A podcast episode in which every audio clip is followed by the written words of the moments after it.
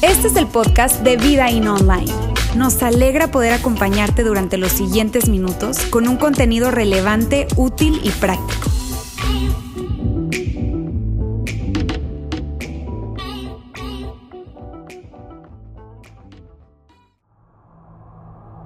Hoy se trata del mensaje de la Pascua. Personalmente creo que en este tiempo que estamos viviendo, este mensaje se hace más relevante que nunca, porque los eventos de la Pascua abordan los temas que nos producen probablemente nuestros más profundos miedos. Y la verdad es que yo no sé si todos pueden ver esto, pero sería tan importante que todos pudiésemos verlo porque yo sé que hay preguntas que muchos se han hecho y muchas veces ni siquiera las pronunciamos porque tan solo escucharlas nos da miedo. ¿Será que, será que todo estará bien? ¿Será que mi familia estará bien? ¿Será que Dios escucha mis oraciones? ¿Será que a Dios le importa lo que está pasando? ¿Será que yo le importo a Dios? ¿A Dios le importa mi familia? Y en medio de este tiempo estas preguntas se hacen tan pero tan presentes. Pero hubo un momento en la historia en donde estuvieron más presentes que hoy y más presentes que nunca de hecho. Fue durante la primera Pascua. Ahora, hoy en día los que somos seguidores de Jesús, cristianos, católicos, tenemos una ventaja. Y es que podemos mirar atrás y al ver lo que pasó tener seguridad de nuestra esperanza pero para los seguidores de Jesús del primer siglo, la historia fue muy diferente. Y esta es la parte de la historia que a nosotros nos cuesta tanto entender, porque no logramos verla. Y si tú eres un seguidor de Jesús, esta parte no te la contaron. Y entiendo muy bien que sea tu caso. El punto es que lo que era difícil para los seguidores de Jesús del primer siglo y que nosotros no logramos entender es que cuando Jesús es crucificado y cuando Jesús muere, la esperanza murió también. Porque en ese momento ya nadie creyó que Él era el Hijo de Dios, ya nadie creyó que Él era el Mesías de Dios y nadie, definitivamente nadie creyó que Él era el Salvador del mundo.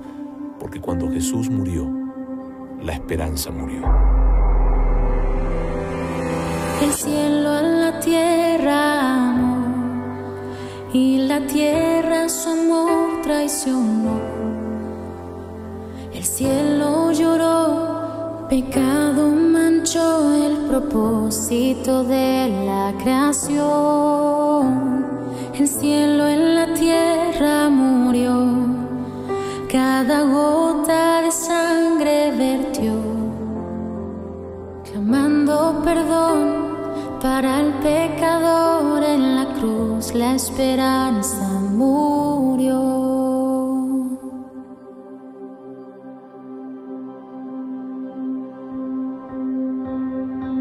Cuando Jesús murió, ya no había nadie en quien creer. Y toda la esperanza y toda la ilusión que probablemente hubo en ese tiempo y que definitivamente hubo en ese tiempo, murió junto con él. Lo que sí había, lo que sí estaba presente en ese tiempo, era el dolor del corazón de una madre destrozado por haber visto a su hijo morir de la peor manera en la que alguien podía morir en ese tiempo. Lo que sí había, lo que sí había era un grupo de pescadores que estaban totalmente desilusionados y decepcionados porque sentían en lo más profundo de su alma que habían desperdiciado, botado, perdido tres años de su vida. Y sí construyeron una relación, pero una relación que al final del día terminó siendo una mentira. O al menos eso era lo que ellos creían. Y eso era lo que había en ese tiempo. Lo que había era un José de Arimatea yendo con Nicodemo a hablar con Pilato para que por favor les entregaran el cuerpo de Jesús. Porque ellos querían sepultarlo de una manera digna. Ellos sabían lo que todo el mundo en ese momento sabía, que Jesús murió. Y el dolor la desesperanza, la oscuridad que había en ese tiempo debido a que Jesús murió, es algo que no puedo terminar de explicártelo, porque no se trataba de que alguien había muerto. Tal vez tú dices, Roberto, bueno, la muerte de alguien, eh, la vida, la muerte, no, no se trataba de la muerte de alguien, se trataba lo que representaba esa muerte, porque no era Jesús muriendo, era la esperanza muriendo.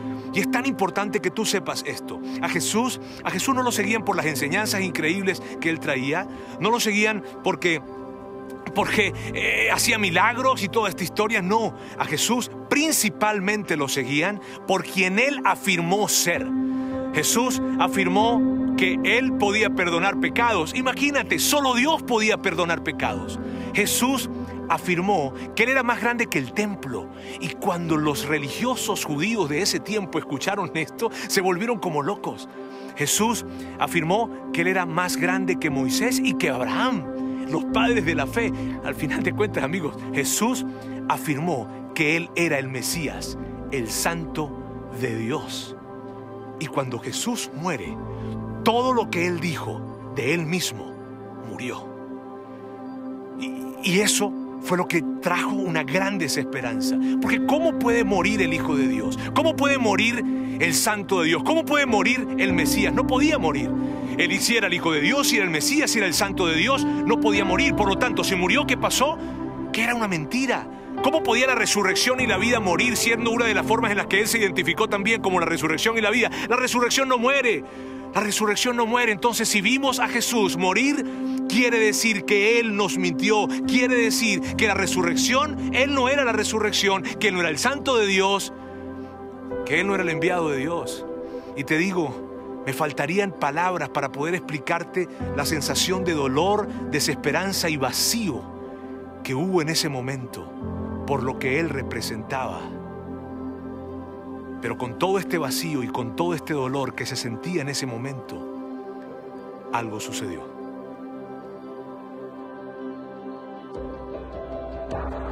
El cielo a la tierra besó,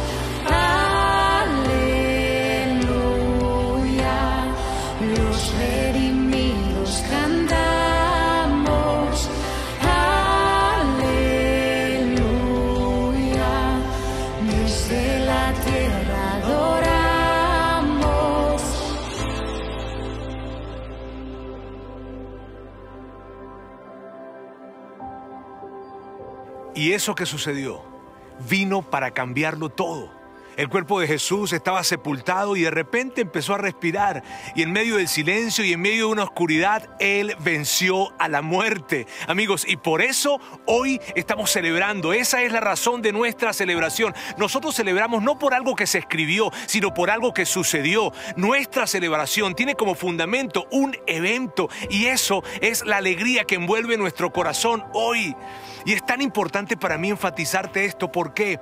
Porque por alguna razón las personas han creído que los que somos seguidores de Jesús, cristianos, católicos, en fin, creemos en la resurrección porque la Biblia lo dice o porque la iglesia nos lo enseñó. Y no es así. Mira, en algunos momentos personas que se acercan, hablado conmigo de alguna manera, me han dicho, Roberto, yo creía, cuando estaba pequeño creía, pero luego fui a la universidad, crecí, en fin, y todo esto de Adán y Eva y todo esto que encuentro en la Biblia y esas historias, ah, de alguna forma, no sé, empecé a dudar, me empecé a alejar y hoy ya no sé ni en qué creo. Pero si tú eres una de esas personas, quiero decirte algo.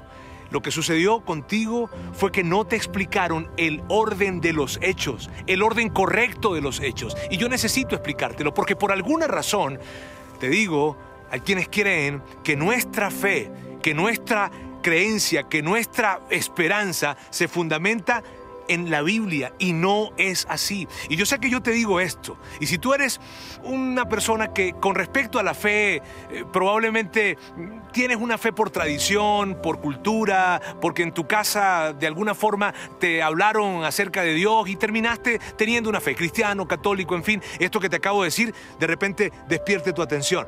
Y si por otra parte tú eres un seguidor de Jesús, de esos comprometidos, cristiano, católico, en fin, cuando escuchas lo que digo, probablemente tienes resistencia al oírme decir esto. Y eso lo que simplemente evidencia es que ni a un grupo ni al otro nos enseñaron el orden correcto de las cosas. No fue la Biblia el fundamento de nuestra fe. No es la Biblia el fundamento de lo que nosotros creemos, no, es la resurrección el fundamento. Ese es el orden correcto. De alguna forma, te digo, llegaron a creer que se trataba de la Biblia el fundamento o la iglesia el fundamento, pero no es ni una cosa ni la otra. No fue la Biblia, fue la resurrección, fue el evento de la resurrección lo que dio paso luego al movimiento de la iglesia, lo que luego permitió que llegara la Biblia. Esta colección de libros conjuntada que hoy tenemos llegó sino hasta el año 350 después de Cristo. Entonces, amigos, no fue la Biblia dándole paso a la resurrección, fue la resurrección, el evento, dándole paso a la iglesia y luego a la Biblia. Cuando yo hablo esto, siempre que hablo esto de alguna manera, alguien se levanta y dice, a ver Roberto, pero pero nosotros hoy sabemos de la resurrección a causa de la Biblia. Por eso sabemos de la resurrección. Sí, tú y yo sabemos acerca de la resurrección hoy en día a causa de la Biblia, pero ¿qué acerca de todas esas personas que existieron antes del año 300? ¿Qué acerca de los del año 100, de los del año 200, cuando no había una Biblia conjuntada como la que tenemos el día de hoy? ¿Sabes por qué creyeron ellos? Creyeron porque hubo un grupo de personas que vieron en primera fila a un Jesús crucificado y luego lo vieron resucitado. Y cuando vieron esto no podían creer, era realmente el Mesías, resucitó, fue la resurrección la que despertó en ellos nuevamente la esperanza. Y entonces, fascinados con esto, impactados con esto, esperanzados con esto, empezaron a ir a un lado, al otro, a ciudades, a diferentes lugares, a hablar y hablar y hablar acerca de esto. Y eventualmente estos que hablaban acerca de esto terminaron escribiendo los libros que hoy están acá en nuestro Nuevo Testamento. Amigos, entre esas personas de los que puedo contar principalmente Mateo, Marcos, Lucas, Juan, Pablo, Pedro, Santiago, ellos fueron testigos presenciales. Y si ese grupo de personas creyeron en ese tiempo, fue porque hubo testigos presenciales que de primera mano vieron al Jesús resucitado. Y luego, entonces, la Biblia llegó. No creemos por algo que está escrito, creemos por un evento que sucedió. Y claro que yo creo en la Biblia. Si tú dices, pero Roberto, claro que creo en la Biblia. La Biblia es la palabra de Dios, pero el orden de los hechos le da robustez a nuestra fe. Eso es lo que sucede cuando tenemos el orden correcto. Y Pedro que fue uno de esos testigos presenciales, cuando él se encuentra con ese Jesús resucitado, pasó los siguientes 30 años de su vida hablando de lo mismo. Yo vi cómo murió y yo lo vi resucitado. 30 años de su vida hablando el mismo mensaje, yendo de un lugar a otro, diciendo las mismas palabras. Él invirtió su vida en esto y luego de 30 años llegó a Roma estando en Roma, preso, ya a punto de ser ejecutado, estaba con su compañero Marcos. Y yo no sé si fue Pedro que le dijo a Marcos, Marcos escribe, o fue Marcos que le dijo a Pedro, Pedro, dímelo otra vez. Dime eso que he escuchado durante tanto tiempo, pero dímelo otra vez. Y entonces Pedro empezó a hablar y Marcos a escribir. Y es lo que está registrado acá. Y la historia dice así. José de Arimatea se arriesgó y fue a ver a Pilato y pidió el cuerpo de Jesús. Y dice que se arriesgó, porque no era normal pedir el cuerpo de una persona que había sido crucificada. Lo normal era esperar que su cuerpo se descompusiera o que terminara en un lugar con una suerte de matadero tal vez. José era miembro honorable del Concilio Supremo y esperaba la venida del reino de Dios. Pilato no podía creer que Jesús ya hubiera muerto, porque las crucifixiones normalmente tardaban todo el día. Así que llamó al oficial romano y le preguntó si ya había muerto. El oficial lo confirmó. Así que Pilato le dijo a José que podía llevarse el cuerpo. José compró un largo lienzo de lino. Luego bajó el cuerpo de Jesús de la cruz. Lo envolvió en el lienzo y lo colocó en una tumba que había sido tallada en la roca. Después hizo rodar una piedra en la entrada. María Magdalena y María, la madre de José, vieron dónde ponían el cuerpo de Jesús. Luego, el sábado al atardecer, cuando terminó el día de descanso, María Magdalena, Salomé y María, la madre de Santiago, fueron a comprar especias para el entierro, a fin de ungir el cuerpo de Jesús, porque querían darle una sepultura digna, porque de alguna manera entendían que el viernes, como fue tan apresurado todo lo que sucedió, muy probablemente el cuerpo de Jesús no fue bien ungido como era la costumbre. El domingo por la mañana, muy temprano, justo al amanecer, fueron a la tumba. En el camino se preguntaban unas a otras, ¿quién nos correrá la piedra de la entrada de la tumba? Pero cuando llegaron, se fijaron y vieron que la piedra, que era muy grande, ya estaba corrida. Cuando entraron en la tumba, vieron a un joven vestido con un manto blanco, sentado al lado derecho. Las mujeres estaban asustadas, pero el ángel les dijo, no se alarmen. Ustedes buscan a Jesús de Nazaret, el que fue crucificado. No está aquí, ha resucitado. Miren, aquí es donde pusieron el cuerpo. Ahora vayan y cuéntenle a sus discípulos, incluido Pedro, que Jesús va delante de ustedes a Galilea. Allí lo verán tal como les dijo antes de morir. Y las mujeres salieron corriendo y se fueron hacia donde estaban los discípulos y llegaron y hablaron con ellos y ellos no entendían lo que les estaba diciendo. Y entonces fue Pedro y Juan quien al escuchar esto, confundidos de igual manera, salieron corriendo hacia la tumba y fue una carrera la que hicieron.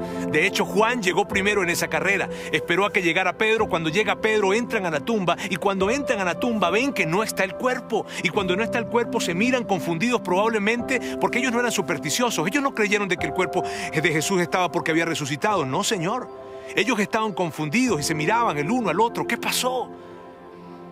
Y salieron de la tumba y entonces regresaron otra vez con, los otros discípulos y fueron a Galilea tal como se les había indicado y fue allí donde tuvieron un encuentro con el Jesús resucitado y tuvieron el mejor desayuno de toda su vida, allí a la orilla de la playa con Jesús resucitado. Amigos, ¿y qué significa eso? ¿Qué significa eso para ti? significa que tu fe, tu lealtad, tu sacrificio, tu compromiso, tu generosidad y aún más importante, tu esperanza, no es en vano. Y si tú me dijeras de alguna manera, Roberto, pero es que yo yo te escucho y, sí, pero, pero me confundo, de alguna forma me confundo. ¿Sabes lo que pasaría? Si Pedro llegaría y te escuchara en esta, en esta declaración de estoy probablemente confundido, Pedro te diría esto, yo también, claro que te entiendo, porque yo viví con él, yo viví varios años con él, caminé con él, viajé a diferentes lugares con él, yo estuve con él y lo vi morir y no te puedo explicar la confusión que se levantó dentro de mí, porque con su muerte también murió mi fe, con su muerte también murió mi esperanza. Yo también sé lo que es estar confundido en esto, te diría Pedro, pero Pedro también te diría algo, que luego de que su oscuro día de perder la fe fue algo que vino para destrozarle su corazón, algo sucedió. Y eso que sucedió lo cambió todo. Yo vi, Pedro te diría, yo vi a Jesús resucitado. Yo lo vi. Y cuando yo lo vi, mi vida entera cambió de dirección. ¿Sabes? Yo tenía algunos planes. Yo tenía alguna dirección en mi vida. Pero cuando vi al Jesús resucitado, mi vida cambió de dirección. Y dediqué todos los años de mi vida a hablar acerca de esto. Y dediqué todos los años de mi vida a arriesgar mi vida para que tú hoy sepas que tienes un Salvador. Ah, amigos, lo que esto significa en la práctica es lo siguiente. Jesús resucitó. Tú tienes un Salvador. Y Dios está a tu favor. Y tú puedes acercarte a Él con tu pecado, con tus errores, con tus desaciertos, con tu culpa, con tus fallas, con tu caos. Puedes acercarte a Él. Y puedes estar seguro que Él no estará con las manos levantadas para señalarte, sino estará con los brazos abiertos para perdonarte. Jesús resucitó. Tú tienes un Salvador y su resurrección lo cambió todo.